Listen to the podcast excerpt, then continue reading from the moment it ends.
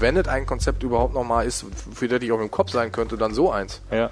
Aber ähm, ja, sie sind natürlich irgendwie. Also wir sind ja an einem Zeitpunkt der Euphorie, wo du sagst, wir sind noch 48 Schritte davon entfernt und die restlichen 47, die überhaupt gegangen werden, ist ja eher unrealistisch fast. Also Wir sind schon mittendrin. ja, Geht schon los. Ja. Helene. Ist doch immer so. ja. Rheinische Post. Ländersache. Der Podcast aus dem NRW-Landtag. Herzlich willkommen zur Ländersache Nummer 11. Diese Woche liegen die beiden spannendsten Themen ausnahmsweise mal nicht im Landtag. Deswegen haben wir uns in der Redaktion getroffen. Und wir haben jemanden hier, der sich prima auskennt mit dem schönen Thema Sport. Herzlich willkommen, Stefan Klüttermann.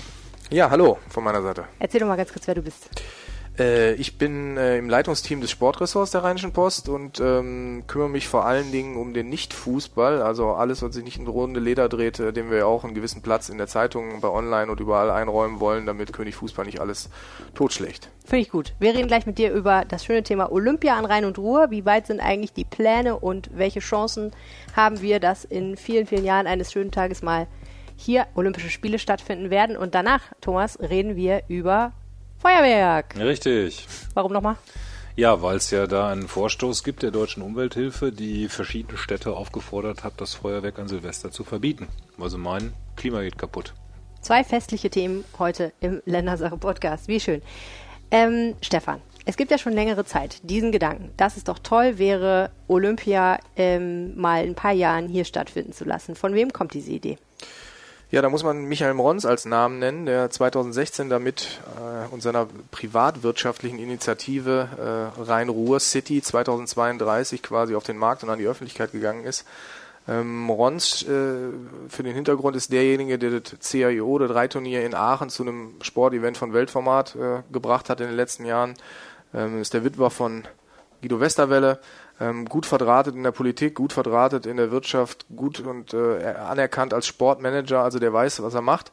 Und die Kontakte hat er jetzt sukzessive genutzt, um dieses Thema in der Öffentlichkeit äh, positiv zu platzieren. Und er geht jetzt äh, Schritt für Schritt nach vorne. Und ähm, ja, jetzt war er ja diese Woche in Berlin, um dann auch die Bundespolitik hinter sich zu versammeln oder zumindest äh, da mal ordentlich die Reklame zu machen. Hat äh, Armin Laschet gleich mitgenommen, um da NRW als eine breite Pro-Olympia-Front zu präsentieren. Und Interessante Formulierung. Hat Armin Laschet einen Mons mitgenommen oder andersrum? Äh, Was war dein Eindruck? Du warst da. Also wa- wahrscheinlich, also der, der Eindruck ist ja vielleicht eher, der Armin, Armin Laschet sich äh, da einbringt und quasi äh, Mons aber also der, der Erste ist, der davor geprescht ist und äh, Laschet äh, erkannte, dass das ein positiv besetztes Thema ist, wo man NRW äh, gut mit nach vorne in die Öffentlichkeit vertragen kann und die beiden sind da, glaube ich, bin sich sicher, dass das eine Win-Win-Situation für beide sein kann. Was unterscheidet denn dieses Konzept für die Olympischen Spiele in Nordrhein-Westfalen von den vielen, vielen anderen Olympiakonzepten, die es schon gab? Im Prinzip zwei Faktoren. Erstens, dass es eine Region ist, die sich olympische, um Olympische Spiele bewirbt und keine Stadt. Ähm, Das ist allerdings auch erst seit ein paar Monaten, glaube ich, möglich, weil der IOC seine Bewerbungskriterien geändert hat. Und ähm, äh, aus Sicht der Bewerber, aus der Sicht der NRW-Initiative ist der entscheidende Unterschied zu anderen Bewerbungen, dass die, die Gros der Sportstätten schon vorhanden ist. Über 90 Prozent der Sportstätten, die die Initiative in ihrem Konzept, in ihrer Kalkulation als Olympiasportstätten eingeplant hat, Sagen sind die, schon da. sagen die. Äh, das hat man ja schon häufiger gehört, auch bei anderen olympischen Veranstaltern, dass da im Vorfeld gesagt wurde, wir brauchen eigentlich gar nichts Neues, gibt's alles schon, müssen wir ein bisschen anstreichen und dann ist gut. Ist das in Nordrhein-Westfalen wirklich so? Also soweit ich weiß, ein Leichtathletikstadion gibt's hier noch nicht, oder? Leichtathletikstadion könntest du guten Gewissens unter den 10 Prozent dann ein, äh, einordnen.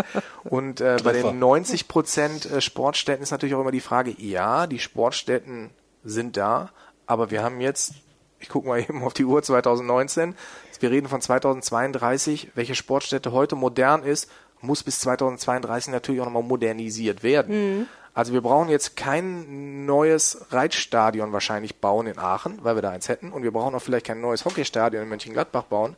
Ähm, aber die Infrastruktur, die da ist, leidet natürlich auch noch 13 Jahre. Und insofern sind Modernisierungsmaßnahmen keine Neubaumaßnahmen, aber auch Kostenfaktoren.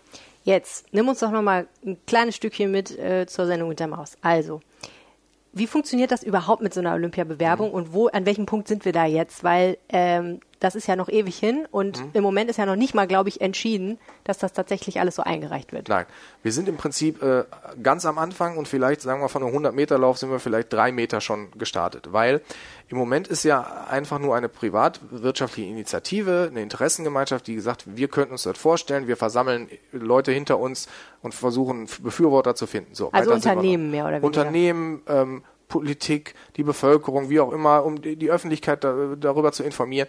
Weiter sind wir noch nicht. Hat Der auch noch nichts gekostet bis jetzt. Sagt Michael, sagt Michael Mons. Nee, der Steuerzahler nicht. Michael Okay. Mons sagt, ist bisher alles bezahlt er und äh, kriegt die Gelder so rein, ohne dass das Land und die Menschen dafür bezahlen müssen. Cooler Typ. Bis dahin. Bis dahin. Der erste entscheidende Schritt ist, dass der Deutsche Olympische Sportbund sagen muss, ja, wir wollen uns mit einem Bewerber überhaupt mal wieder für Olympische Spiele bewerben. Allein dieser Schritt wird schon eine Riesenhürde, weil der Deutsche Olympische Sportbund in der Hinsicht ein gebranntes Kind ist. Zuletzt sind Olympiabewerbungen gescheitert in Hamburg, in München an äh, Volksbefragungen, an Bürgerbefragungen, die mehrheitlich gesagt haben, danke wollen wir nicht, wir wollen nicht diesen Gigantismus, wir wollen nicht diese Kostenexplosion. Und insofern, ähm, überraschenderweise ist von Alfons Hörmann, dem DOSB-Präsidenten, im Moment auch gar nicht so viel davon zu hören. Also er duckt sich ein bisschen weg und ähm, zu der Frage, aber die müsste eher geklärt werden, weil Michael Mons kann, Sendung mit der Maus, nicht einfach beim IOC anrufen und sagen, hallo, wir würden uns gerne bewerben, sondern allein der Deutsche Olympische Sportbund entscheidet, Erstens, bewerben wir uns? Und ja, mit welchem Bewerber? Genau, bewerben wir uns überhaupt und welche Region oder welche Stadt in Deutschland wäre dann im Rennen? Genau, richtig. So, und äh, den Schritt, die, die, Schritte müssen ja erstmal getan werden, bevor wir von einem Olympiabewerber, deswegen ist immer auch so wichtig, von jetzt einer Initiative und so zu reden, weil die NRW 2032 ist noch kein Bewerber. So, dann sind wir bei einem Zeitplan, der, wenn er konservativ gerechnet ist, 2025 würde der IOC die Bewerber, die es bis dahin gibt, und wenn es der IOC die Bewerber geprüft und anerkannt hat, zwischen diesen Bewerbern entscheiden, wer sieben Jahre später die Spiele kriegt. Aber bis dahin haben wir einen nationalen Ausscheidungs- und Überlegungsmarathon, der auch relativ früh zu dem zu der Entscheidung kommen kann.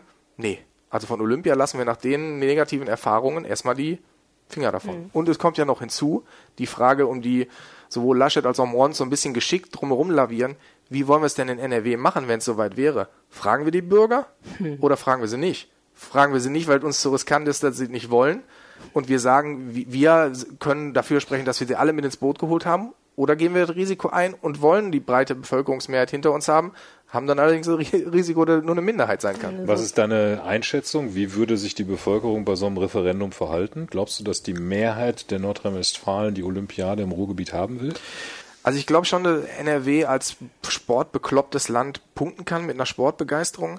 Für mich wird am Ende wirklich entscheidend sein, ganz nüchtern und schwarzbrotmäßig den Leuten darlegen zu können und transparent, was kommt als Kosten auf uns zu und welchen konkreten Nutzen habt ihr vor Ort in eurem Dorf oder, oder in eurer Stadt von den Olympischen Spielen, weil ihr auf einmal einen S-Bahn-Anschluss kriegt, weil ihr auf einmal da die Autobahn auf drei Spuren ausgebaut wird. Ähm, äh, von den Olympischen, von zwei Wochen Olympischen Spielen, dafür alleine lassen sich wahrscheinlich nur Sportnerds wie, wie ich begeistern. Ich denke die ganze Zeit, das ist total verrückt. Ne? Also es ist ja logisch, dass man, das ist ja sinnvoll, dass es da schon ein relativ konkretes Konzept jetzt auch gibt, von Herrn Mons eben, ne? ähm, weil sonst kann man darüber tatsächlich ja nicht irgendwie realistisch reden. Aber trotzdem ist ja verrückt, dass wir über eine Zeit reden, von der wir alle gar nicht wissen, gehen wir überhaupt noch aus dem Haus, gucken uns das alles auf VR-Brillen an, äh, fliegen dann hier schon die Taxis durch die Gegend. Äh, hoffentlich fährt dann der RRX durch Nordrhein-Westfalen, das wäre ja auch ganz geil. Also ne, ich finde, da gibt es so viele Faktoren, von denen man jetzt noch gar nicht wissen kann, wie sieht eigentlich die Welt aus, wenn sie sich weiter so rasant entwickelt, wie sie das in den letzten 20 Jahren getan hat. Also wäre ja 2032 wahrscheinlich alle schon auf dem Mars so ungefähr. Also jetzt wahrscheinlich nicht, Ja. aber ne. Ja, und ich habe noch so ein anderes ähm, skeptisches Moment. Ich reite ja immer sehr zum Leidwesen von dir, Helene, auf, den, auf den Kosten rum. Ich finde es furchtbar. Ja, ich möchte einfach Geld Aber auch in diesem Fall, du sagst, äh, man kann das kostenmäßig ganz gut kalkulieren und die Leute sollen dann auch vorher wissen, was das kostet. Wann wurde denn jemals eine Olympiade zu den Kosten realisiert, zu denen sie auch geplant gewesen ist? Lass mich kurz überlegen, noch nie. Noch nie, ne? Also ich erinnere mich da an Ich sagen, Rio. du musst ich das erinnere nicht mich, beantworten, das ist eine ne? Fangfrage. Nein, nein, also das kann, Nee. kann man nicht lexikalisch alles auswendig wissen, aber ich erinnere mich halt an die Gegenbeispiele. Rio war ein Milliardengrab, Toronto, glaube ich, war ein Milliardengrab. Also in der Regel ist es ja dann auch nicht nur ein bisschen teurer geworden, sondern dramatisch teurer geworden, sodass ganze Volkswirtschaften zumindest in ärmeren Ländern darunter gelitten haben, dass sie da damals sich zu dieser Olympiade haben tja, breitschlagen lassen oder das auch aktiv gewollt haben. das Kostenrisiko bleibt, glaube ich, trotzdem, egal was für eine Rechnung man da vorlegt, oder? Ja, ab, absolut. Und die Frage ist ja dann auch, wie, wie du angesprochen hast, ähm, was heißt dann verlässliche Kosten, die man präsentieren kann? Ne? Wie viel kommt und wer kommt dann für die Mehrkosten auf? Ist es dann der Land, der Bund, der irgendwie sagt, wir fangen alles in irgendeinem Topf auf, was an Mehrkosten dann doch in der Kalkulation noch irgendwie oder in der Endabrechnung unterm Strich hängen bleibt? Äh, oder welche Sponsoren übernehmen dann äh, wahrscheinlich die Kosten eben nicht, weil sie andere Verträge haben? Ähm, das, das ist total schwierig und das wird der Punkt sein, an dem am Ende sich auch entscheidet. Andererseits soll man ja auch nicht alles schlecht reden. es ist ja irgendwie auch schön, dass da mal ein Ministerpräsident und ein Sportfunktionär irgendwie eine tolle Vision entworfen haben fürs Ruhrgebiet. So viele große Visionen fürs Ruhrgebiet habe ich noch nicht gehört. Es heißt immer, das wäre eine identitätsstiftende Aktion. Ich bin jetzt selbst ehrlich gesagt nicht so ein Sportfan, aber ich kann mir das vorstellen, dass das sehr zum Markenkern Nordrhein-Westfalens und des Ruhrgebietes beiträgt. So Sommermärchenmäßig, Ja, ne? Oder genau. da wisst ihr, erinnert ihr euch eigentlich noch an die Ruhrhauptstadt 2010? Wisst ihr das Essen war das doch, oder nicht? doch? Äh, das Ruhrgebiet war das. Und Ach, überall auf jedem Jutebeutel und jeder Brotdose war auf einmal ein Zechtenturm abgebildet und alle aßen Currywurst auf Stehempfängen und auf einmal war das Ruhrgebiet super hip und äh, leben wir immer noch von, von diesem Hype, dass einfach, ne, da, dass die Region zusammen Hat und so, das war gebracht. noch, ja, ich Hat meine, was hat gebracht. was gebracht, hat auch einige Leute tierisch genervt, aber ähm, hat natürlich genau wie zum Beispiel die Fußball-WM in Deutschland so einen Effekt gehabt, dass man noch Jahre eigentlich davon spricht und Jahre davon lebt und sagt, oh, das war toll. Und das jetzt mit Olympischen Ringen, das könnte funktionieren, aber unabhängig von diesen Hoffnungswerten, Identitätsstiftens und so, das ist immer so äh, wischiwaschi, ne? Es gibt ja vielleicht auch ein paar konkrete Vorteile, Stichwort Infrastruktur. Ja, auf, auf jeden Fall, wo ja dann auch nicht mal hinter vorgehaltener Hand auch gesagt wird, ähm, Olympia könnte ein Motor sein, um uns infrastrukturelle Projekte zu ermöglichen und dann den, den Geldhahn aufzudrehen, die wir sonst eher schwieriger äh, realisiert bekommen. Aber Alles man könnte den Geldhahn doch auch trotzdem aufdrehen, ohne Olympia. ja, aber Olympia Aber lässt sich, wenn wir nicht das Olympiaticket Weil die Leute irgendwo hinwollen. Ja, aber das kriege ich vielleicht schwerer vermarktet, als wenn ich sage, ja, aber ist ja auch Olympia. Also da fährt dann demnächst die Olympialinie. So, also ich meine, Rio ist jetzt kein Beispiel, was sich mit NRW vergleichen lässt, aber da sind ja, da ist ja U-Bahn-Bau, da ist, also wenn wir sagen, in Rio war irgendwas gut in Sachen Nachhaltigkeit, dann die Verbesserung der Infrastruktur. In München übrigens auch, ne? 72. In München auch. So, aber ähm, Zumindest steigt der Druck ja, irgendwelche Projekte, die man mal angefangen hat, dann zum Beispiel zum Termin X zu Ende zu bringen. Genau. Wenn man sagt, okay, dieser Zug muss dann aber bitte fahren, weil sonst Genau. äh, können die Olympiamenschen halt nicht von A nach B Genau. oder so. Ne? Klar. Ich lache mich kaputt, wenn der RX bis dahin immer noch nicht fertig ist. Ach du, das ist eine endlose Geschichte. Ich Ich weiß nicht, das auch. wirklich dauert alles sehr lange. Aber er ja jetzt, habe ich jetzt gelernt, auch von Minden nach Düsseldorf in Betrieb gegangen. Das Ja, heißt, es geht immer weiter. Ja, ganz toll. Ähm, ja, also Bedana wollten viele Vorteile, viele Nachteile. Du magst natürlich schon wieder nur die Vorteile, die man auch hinterher messen kann, ob man tatsächlich äh, was gewonnen hat. Ne? Und sowas wie Einigungsgefühl in der Bevölkerung, das lässt sich nicht messen, das findet, findet Thomas Reisner nicht gut. Naja, sagen wir es mal so, bei messbare Erfolge muss man sich wenigstens nicht streiten. Das ist der Vorteil, den ihr habt. Also ich finde, die- um zu dem Punkt, will das IOC nicht nur noch Olympische Spiele, ich formuliere es mal so, in Ländern veranstalten, wo die politischen Machthaber nicht fragen müssen, die Bevölkerung, ob sie die äh, Olympischen Spiele gut finden oder nicht, sondern einfach sie veranstalten. Wir reden von Sochi, wir reden von Katar. Katar be bewirbt sich oder bemüht sich seit Jahren darum, Olympische Spiele zu kriegen. Das Geld wäre sicherlich da weniger ein Faktor als hier. Aber wenn dem IOC daran gelegen ist, in Ländern, ich meine, demnächst werden wieder Spiele nach Paris und Los Angeles vergeben, okay, alles klar. Aber sollte in Zukunft auch noch so ein Hauch von demokratischen Gesellschaften Interesse daran haben, Olympische Spiele auszurichten, ähm, dann muss man die nachhaltig, die Fragen nach der Nachhaltigkeit, die Fragen, die Thomas wirklich aufwirft, zu sagen, wo ist der Nutzen für die Bevölkerung, wo bleibt das, was danach bleibt, sinnvoll und, und verfügbar? Und wo bleibt auch sagen wir, Nachhaltigkeit in Sachen Umweltschutz. Also wir, die, die IOC kann sich keine olympische Außendarstellung mehr leisten, wo irgendwelche Betonruinen, man kann im Internet, gibt mal Athen 2004 Bauruinen ein, äh, da wuchern ganz, ganze Urwälder über irgendwelche ehemaligen Stadien und das ist gerade mal 15 Jahre her. Klingt doch total nachhaltig. Ja, hervorragend. Ist Wald. Die, die Natur holt sich ihre Olympischen Spiele zurück. Genau. So, jetzt war äh, unser Ministerpräsident mit Michael Mons zusammen auf Reise in Berlin und die haben mit wem genau gesprochen und was genau erreicht. Sie haben im Prinzip Mons, Laschet und Vertreter, nicht überall waren die Oberbürgermeister dabei, der 14 beteiligten NRW-Kommunen waren in Berlin in der NRW-Landesvertretung und haben äh, Bundestagsabgeordneten aus NRW, den Medien und Mitgliedern des Sportausschusses des Bundestags das Konzept einfach mal äh, nahegebracht. Schöner Präsentationsfilm, das große Wir-Gefühl, identitätsstiftend und natürlich in Berlin in Klammern, wo immer noch nicht klar ist, ob Berlin sich nicht doch auch irgendwie als Bewerber, allerdings dann für 236 in, ins Spiel bringt. Wobei da die Diskussion ja immer ist, sollte man 100 Jahre nach den Hitler-Spielen von 1936 wieder in Berlin Spiele machen? Bisschen schwierig zu argumentieren. Aber ähm, der Kollege Jens Weinreich, der, Olymp der der olympischen äh, Bewegung ja so kritisch gegenübersteht, wie, wie kaum ein anderer, auch fachlich fundiert kritisch. Sportjournalist. Hat, genau, hat es formuliert so nach dem Motto, NRW ist schon ein Kandidat, ohne vom DOSB gekürt worden zu sein und Berlin ist nichts, ohne vom DOSB dazu gekürt worden zu sein. Also das spricht einfach dafür, Mons und Co. machen einen werbetechnisch und marketingtechnisch einfach gut. Mhm. Punkt. Ohne, ohne dafür oder dagegen zu sein, ist einfach nur eine Beobachtung. Machen gute PR. Gut. Ja. Und jetzt politisch? Warum will eigentlich unser Ministerpräsident das? Ja, Guck Also doch man- mal in deine Laschet-Glaskugel. Man unterstellt äh, Politikern ja immer, dass sie das nur deswegen machen, weil sie wiedergewählt werden wollen. Ehrlich gesagt finde ich das auch gar nicht schlimm, wenn ein Politiker wiedergewählt werden will. Ich glaube, die Politiker, die das nicht mehr wollen, sind viel gefährlicher. Aber ähm, Laschet ist schon auch ein Sportjunkie. Ne? Also der ist äh, ein großer Sportfan und äh, verbringt auch teilweise Nächte vom Fernseher, wenn irgendwelche Sportereignisse zu Nein. verfolgen Echt jetzt? sind. Das ja, ja, ist wirklich gedacht. ein sehr Ich leidenschaftlicher mehr so ähm, Sesselathlet. Ja. Das hätte ich nicht gedacht. Ja, ist das schon ist so. ja interessant. Ja. Ich hätte, was hätte ich denn gedacht, was, was Herr Laschet gerne im Fernsehen guckt? So Dokus und so hätte ich gedacht, guckt er gerne. Nee, der ist sehr sportbegeistert So und der hat da auch ein unglaubliches Archiv im Kopf. Also wenn du dem irgendwelche äh, Begegnungen von Fußballvereinen, die ich ja alle nicht kenne, ich habe damit ja gar nichts zu tun. Ich, ich bestehe immer auf dem Standpunkt Sport machen und nicht gucken, aber großer man die Teil, auch ansieht. großer Teil, großer Teil, vielen, Dank- vielen Dank. Großer, leider, leider ist das nicht so. Aber ein großer Teil der Leute sieht das eben halt genau andersrum und äh, Laschet äh, ist schon sehr sportbegeistert, kann man sagen. Und er sieht wahrscheinlich auch wirklich da eine Chance fürs Ruhrgebiet. Jetzt kann man wieder ein bisschen rumkritteln und kann sagen, okay, hat er eine große Ruhrkonferenz vom Zaun gebrochen und will da jetzt ohnehin den großen Aufbruch starten. Diese Ruhrkonferenz, darüber haben wir auch schon mal gesprochen in einem unserer Podcasts, die ist ja jetzt äh, nicht so leuchtend bislang, wie das ursprünglich erhofft gewesen ist. Und vielleicht muss da jetzt mal irgendwie so ein kleines Gegenkonzept her, damit es dann doch noch was wird oder so. Aber will ich alles gar nicht unterstellen. Laschet ist ein Sportfan und Laschet will was fürs Ruhrgebiet tun und eins plus eins macht zwei. Und wenn wir beim Thema mal sind, was hat er denn zu verlieren? Er hat im Prinzip nur dann was zu verlieren, wenn NRW Bewerber, offizieller deutscher Bewerber ist und kriegt die Spiele und am Ende sind sie viel teurer und der Steuerzahler muss das bezahlen, was teuer war. In allen anderen Fällen, NRW wird gar nicht mal als Bewerber anerkannt in Deutschland, sagen alle, an uns hat nicht gelegen, wir haben alles gegeben, wunderbar, wir haben versucht, NRW zu pushen, hat nicht geklappt.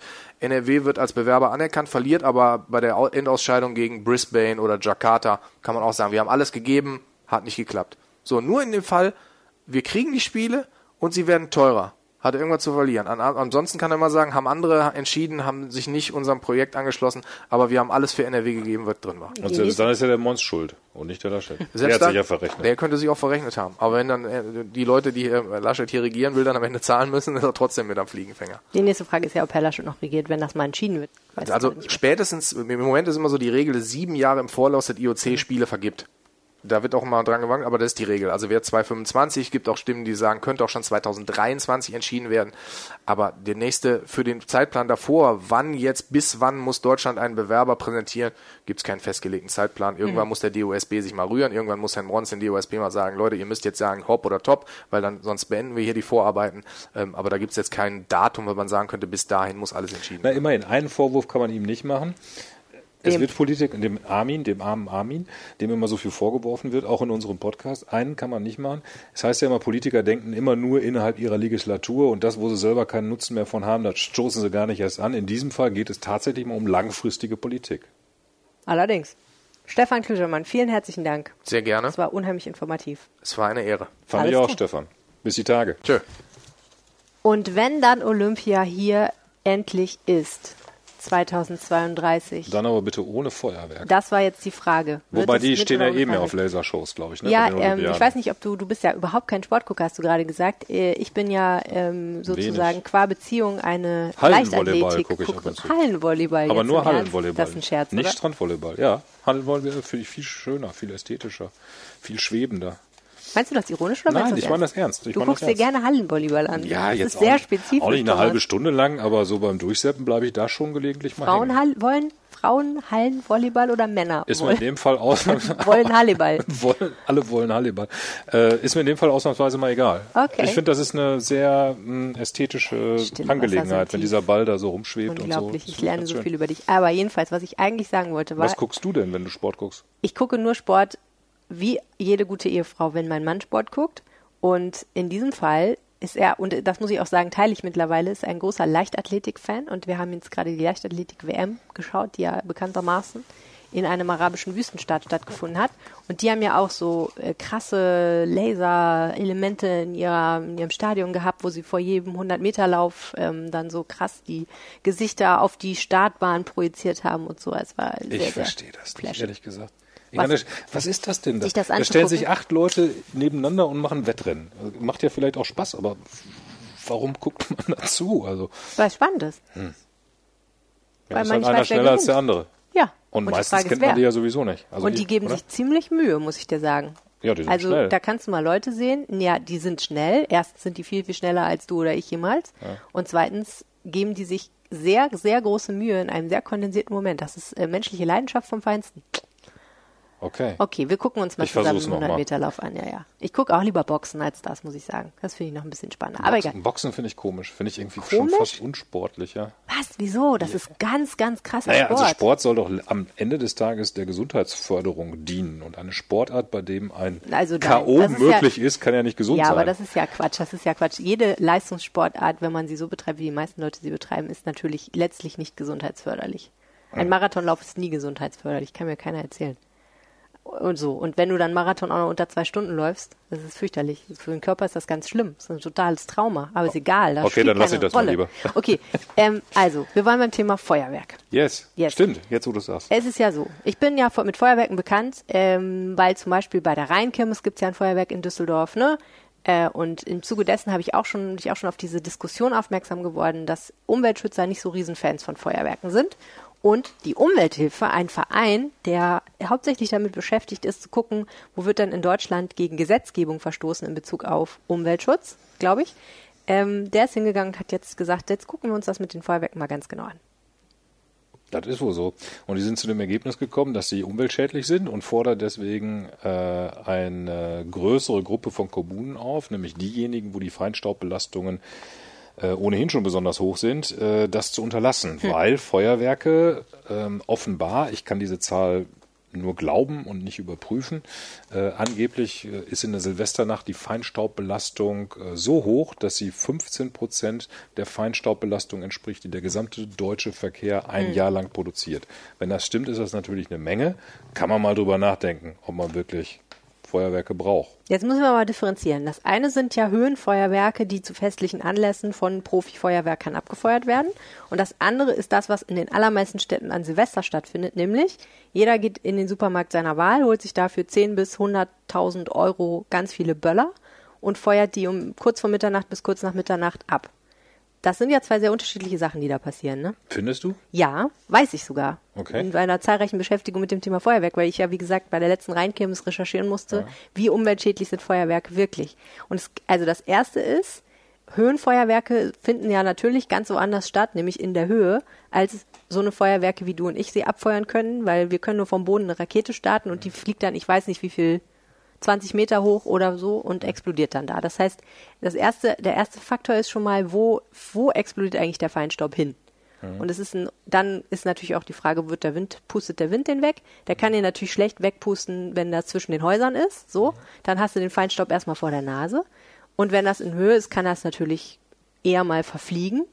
Dann sind die Mengen ganz andere. Also es ist ein, wirklich ein großer Unterschied, ob jetzt, ich weiß nicht, wie viel Prozent der Deutschen an Silvester böllern, aber ich würde mal vermuten, ist nicht, ist mehr als die Hälfte wahrscheinlich. Mehr als die Hälfte der Leute knallen irgendwie. Und äh, wenn man das so hochrechnet in so einer Großstadt, ist das viel, viel mehr als bei so einem normalen großen Feuerwerk. Das sind ganz, ganz unterschiedliche Dinge. Dann, ähm, ja, ist Deswegen also, wollen die ja, glaube ich, wenn ich das richtig weiß, auch nicht Feuerwerke in general Ja. verboten wissen, sondern nur diese konzertierten Aktionen äh, äh, zu, in der Silvesternacht. das, also konzertierte Aktionen heißt, Ein Na, bestelltes Feuerwerk. äh, Nee, nee, nicht ein bestelltes Feuerwerk, Okay. sondern dieses äh, auf auf, auf einen. Tag fokussierte Okay. Feuerwerk, das äh, Laien wie du und ich an Genau. Silvester veranstalten. Also sie wollen dann verbieten, dass ich in, sagen wir mal, Essen oder Duisburg oder Düsseldorf zum Beispiel mir einen Böller kaufe und den an Silvester zünde. Genau, und das hat für einige Aufruhr gesorgt. Glaub Wir- ich. Wir haben mal verschiedene Kommunen in unserem Verbreitungsgebiet gefragt. Wir haben auch in der Landesregierung gefragt, äh, bei den unterschiedlichen Fraktionen. Und es gibt eigentlich niemanden, Mhm. angefangen von der Umweltministerin über die Kommunalministerin, äh, über die Fraktionen im Landtag, selbst die Grünen nicht. Es gibt niemanden, der sich klar hinter diese Forderung der deutschen Umwelthilfe stellt und sagt, ja, das stimmt, das gehört eigentlich verboten. Also es gibt Nuancen äh, des Verständnisses gegenüber diesem Vorschlag. Naheliegenderweise sind die Grünen da aufgeschlossener als andere, aber auch die Grünen sagen nicht, nö, ist eigentlich richtig, Feuerwerke muss man eigentlich verbieten. Und die, und die. Kommunen wollen das auch alle nicht. Das überrascht mich wenig. Mich überrascht das ehrlich gesagt schon. Echt? Ja, also Nee. ich meine, ich bin ja eigentlich gar nicht so ein Öko, aber wenn man jetzt mal die Kosten-Nutzen-Relation von Feuerwerken sich anguckt, ähm, na, ich muss anders anfangen.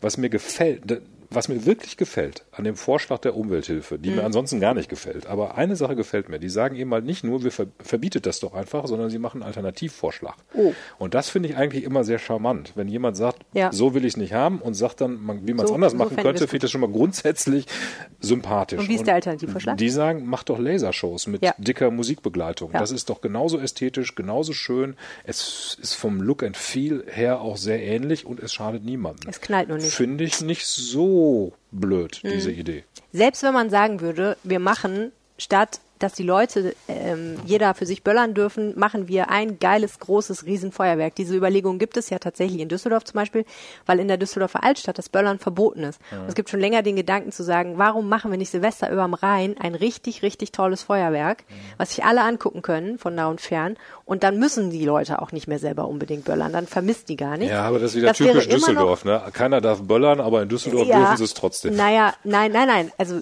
d- die normalen Menschen dürften nicht mehr böllern, aber man würde halt so ein Höhenfeuerwerk machen, was, glaube ich, unterm Strich weniger umweltbelastend wäre tatsächlich, als wenn jeder alle einzeln würde. Ja, wahrscheinlich. So, das ist, gibt's ja die Überlegung, gibt's ja immer. Okay, also das findest du gut am Vorschlag der Umwelthilfe. Das Problem mit Ja. den Lasershows ist halt wirklich, die machen, die knallen nicht, ne? Ja, aber wenn das Da dann fehlt was. musikalisch untermalt wird, eben halt von irgendwelchen. Kann man ähm, bestimmt schön machen. ne? Also gibt ja auch Rockbands, die knallen. Ja. Müsste man jetzt mal überlegen, welche Rockband man dann in den ganzen Sti Okay, wie auch immer. Ja, okay. Das findest du gut. Was findest du nicht gut? Ja, diese Bevormundungsnummer ist natürlich immer so ein bisschen schwierig. Ähm, also wie schädlich das Ganze jetzt eigentlich insgesamt für die Umwelt ist, das ist ja auch teilweise noch gar nicht so richtig klar. Also wir haben hier eine Feinstaubbelastung, die durch Feuerwerk verursacht wird. Das ist unstrittig. Aber was das eigentlich fürs Klima heißt, da scheiden sich die Geister ja wieder. Ich habe das mal versucht heute zu recherchieren und bin da zu sehr unterschiedlichen Aussagen von verschiedenen Wissenschaftlern gekommen. Die einen sagen, ja, diese Feinstaubpartikel, die führen schon dazu, dass die Erde sich schneller erwärmt. Andere sagen, und jetzt ist völlig bekloppt, das hängt davon ab, welche Farbe diese Feinstaubpartikel haben. Wenn die weiß sind, dann reflektieren die das Sonnenlicht und können möglicherweise sogar dazu beitragen, dass der Erwärmungseffekt negativ ist, also dass die Luft sich abkühlt. Sind die allerdings schwarz, dann speichern sie wiederum Sonnenlicht. Ne? Nur in der Regel werden Feuerwerke ja nachts abgefackelt, wo überhaupt nichts mit Sonne unterwegs ist. Also ich weiß es einfach nicht, ob das jetzt wirklich so schlimm ist fürs Klima oder nicht. Was ich allerdings finde, wir haben ja so ein paar Kommunen in Nordrhein-Westfalen, die ähm, etwas nassforsch, wie ich finde, den Klimanotstand ausgerufen haben. Ja, Haben wir auch schon mal drüber gesprochen. Aber sowas ne? von. So, und ich finde, dass Kommunen, die mit solchen Begriffen um sich werfen und Notstände ausrufen und damit erklären, dass sie alles, aber auch wirklich alles und sofort tun wollen, um das Klima maximal zu schützen, anders kann man den Begriff Notstand ja nicht verstehen als so, die müssen eigentlich dann tatsächlich jetzt auch Feuerwerke verbieten, weil es ja möglich ist, dass das zur Klimaerwärmung beiträgt, finde ich. Ja, wie du schon sagst, hängt es sehr davon ab, wie stark das tatsächlich zur Klimaerwärmung beiträgt. Was man, glaube ich, auch nochmal differenzieren muss. Und ich bin jetzt wirklich kein Wissenschaftler. Jetzt kommt mein firneshaftes Wissen zu Wirklich diesem nicht. Thema. Pass auf, nee, aber wirklich Ich überhaupt gar nicht. Chemie sehr frühzeitig abgewählt. Obwohl aber du kein Wissenschaftler bist. Es ist so. Die um, deutsche Umwelthilfe ist ja auch dafür bekannt, dass sie Dieselfahrverbote in Städten durchsetzen will, Ja. die regelmäßig die Feinstaubgrenzwerte der EU reißen. Die Feinstaubpartikel die aus so einem durchschnittlichen Dieselauspuff kommen, sind ganz andere Feinstaubpartikel, als die bei einem Feuerwerk entstehen. Die Da bei einem geht's aber- Feuerwerk entstehen, sind nämlich viel größer. Da geht es aber um CO2 in diesem Zusammenhang. Nee.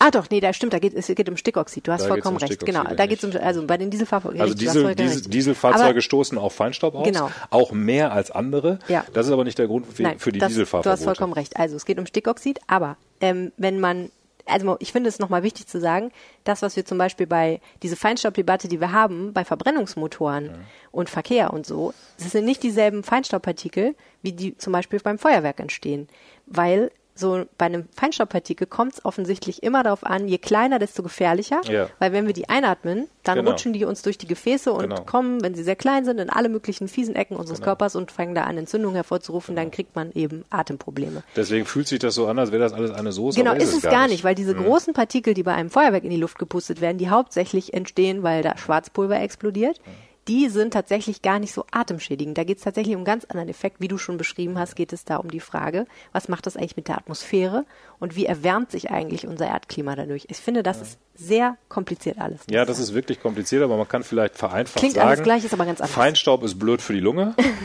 äh, Feiner und, Feinstaub ist ne, blöd für die Lunge. Feiner Feinstaub ist blöd für die Lunge Ja. und Feuerwerk macht Feinstaub und deswegen tendenziell gefährlich, während hingegen Klimagase zu Klimaerwärmung führen und die Umwelt kaputt machen. Ja. Ähm, warum, ist diese warum ist diese Unterscheidung hilfreich? Ich glaube, äh, man kann das Gefahrenpotenzial dann besser ähm, abschätzen, sogar auch als Laie. Denn dass wir sowas wie eine Klimaerwärmung haben und dass da das, äh, unsere Zukunft durch in Gefahr geraten ist und dass wir da dringend was machen müssen, damit sich das nicht noch weiter verschlimmert, ist, glaube ich, weitgehend unumstritten. Bei diesen Feinstaubdingern will ich mir jetzt auch nicht anmaßen zu behaupten, dass das ungefährlich ist, aber das ist für mich, klingt das irgendwie so ein bisschen alarmistisch, weißt du, wir haben immer irgendwie alle Nasen lang vor irgendwas Neuem Angst. Mal sind es irgendwelche Fluorkohlenwasserstoffe, dann sind es irgendwelche Röstaromen bei Pommes, die zu lange aufgeheizt worden sind. Acrylamid hieß das Zeug damals, glaube ich. Jetzt Ja, ist es ja. gerade Feinstaub. Aber unabhängig davon werden die Menschen immer älter. Das passt für mich nicht zusammen. Wir entdecken ständig neue Gefahrenquellen und kriegen un, un, unheimliche Angst eingejagt, wie gefährlich das jetzt wieder ist. Aber alle Leute werden immer älter. Das passt für mich nicht zusammen. Aber wieso? Ist doch klar. Wenn, wenn Leute jahrelang, ohne zu wissen, dass es gefährlich ist, Acrylamid in sich hineinstopfen und dann an Krebs sterben, dann werden sie natürlich früher sterben. Und jetzt wissen wir, dass Acrylamid ein Problem ist und essen davon weniger und dann werden wir auch älter. Macht doch Sinn. Ja, Ich glaube nicht. Ja, Es ist immer eine Frage, wie man es betrachtet. Unterm Strich, äh, meine Recherchen zu diesem Thema im Sommer haben ergeben, und das habe ich jetzt neulich nochmal gehört von einem Feuerwerker, die Feuerwerkerindustrie, nämlich die Leute, deren Job davon abhängt, dass es weiterhin Feuerwerke gibt in Deutschland, also die Leute, die professionell Feuerwerk abfeuern, die sagen, wir arbeiten mit Hochdruck an einem Gutachten, was belegen soll, dass zumindest so ein ganz durchschnittliches Höhenfeuerwerk nicht das Riesenproblem ist für die Umwelt. Das ist aber noch nicht draußen. Da müssen wir mal gucken. Und ja, ansonsten hast du ja schon gesagt, ich wollte noch mal sagen, warum es mich nicht überrascht, dass die Kommunen sagen, müssen wir jetzt nicht unbedingt verbieten.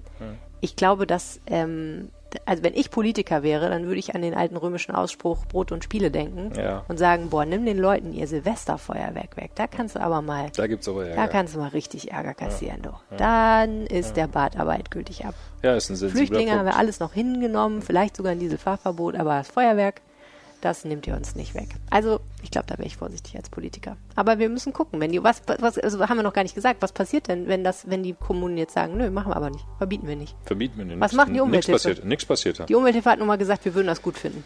Ja. Kann ich mir nicht vorstellen, dass die damit aufhören, oder? Die sind doch jetzt auch nicht so, dass die sagen, okay, dann nicht. Ja, ja, es gibt ja schon die Erwartung äh, an die Bundesumweltministerin, dass, äh, ich hoffe, es heißt richtig, äh, ich weiß jetzt nicht, wie es richtig heißt, Sprengstoffgesetz oder so. Es gibt Ja, okay. in Deutschland ist alles geregelt, Das also Gesetz. auch wann man wo welche Böller Ja. abschießen darf.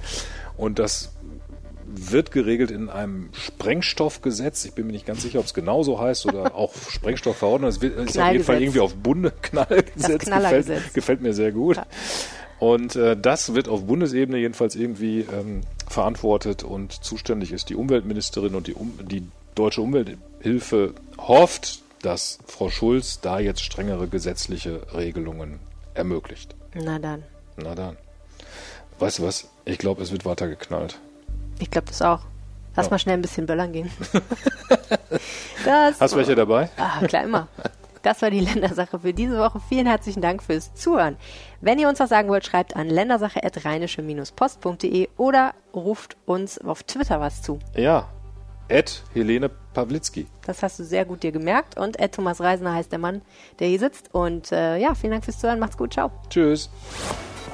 Mehr bei uns im Netz www.rp-online.de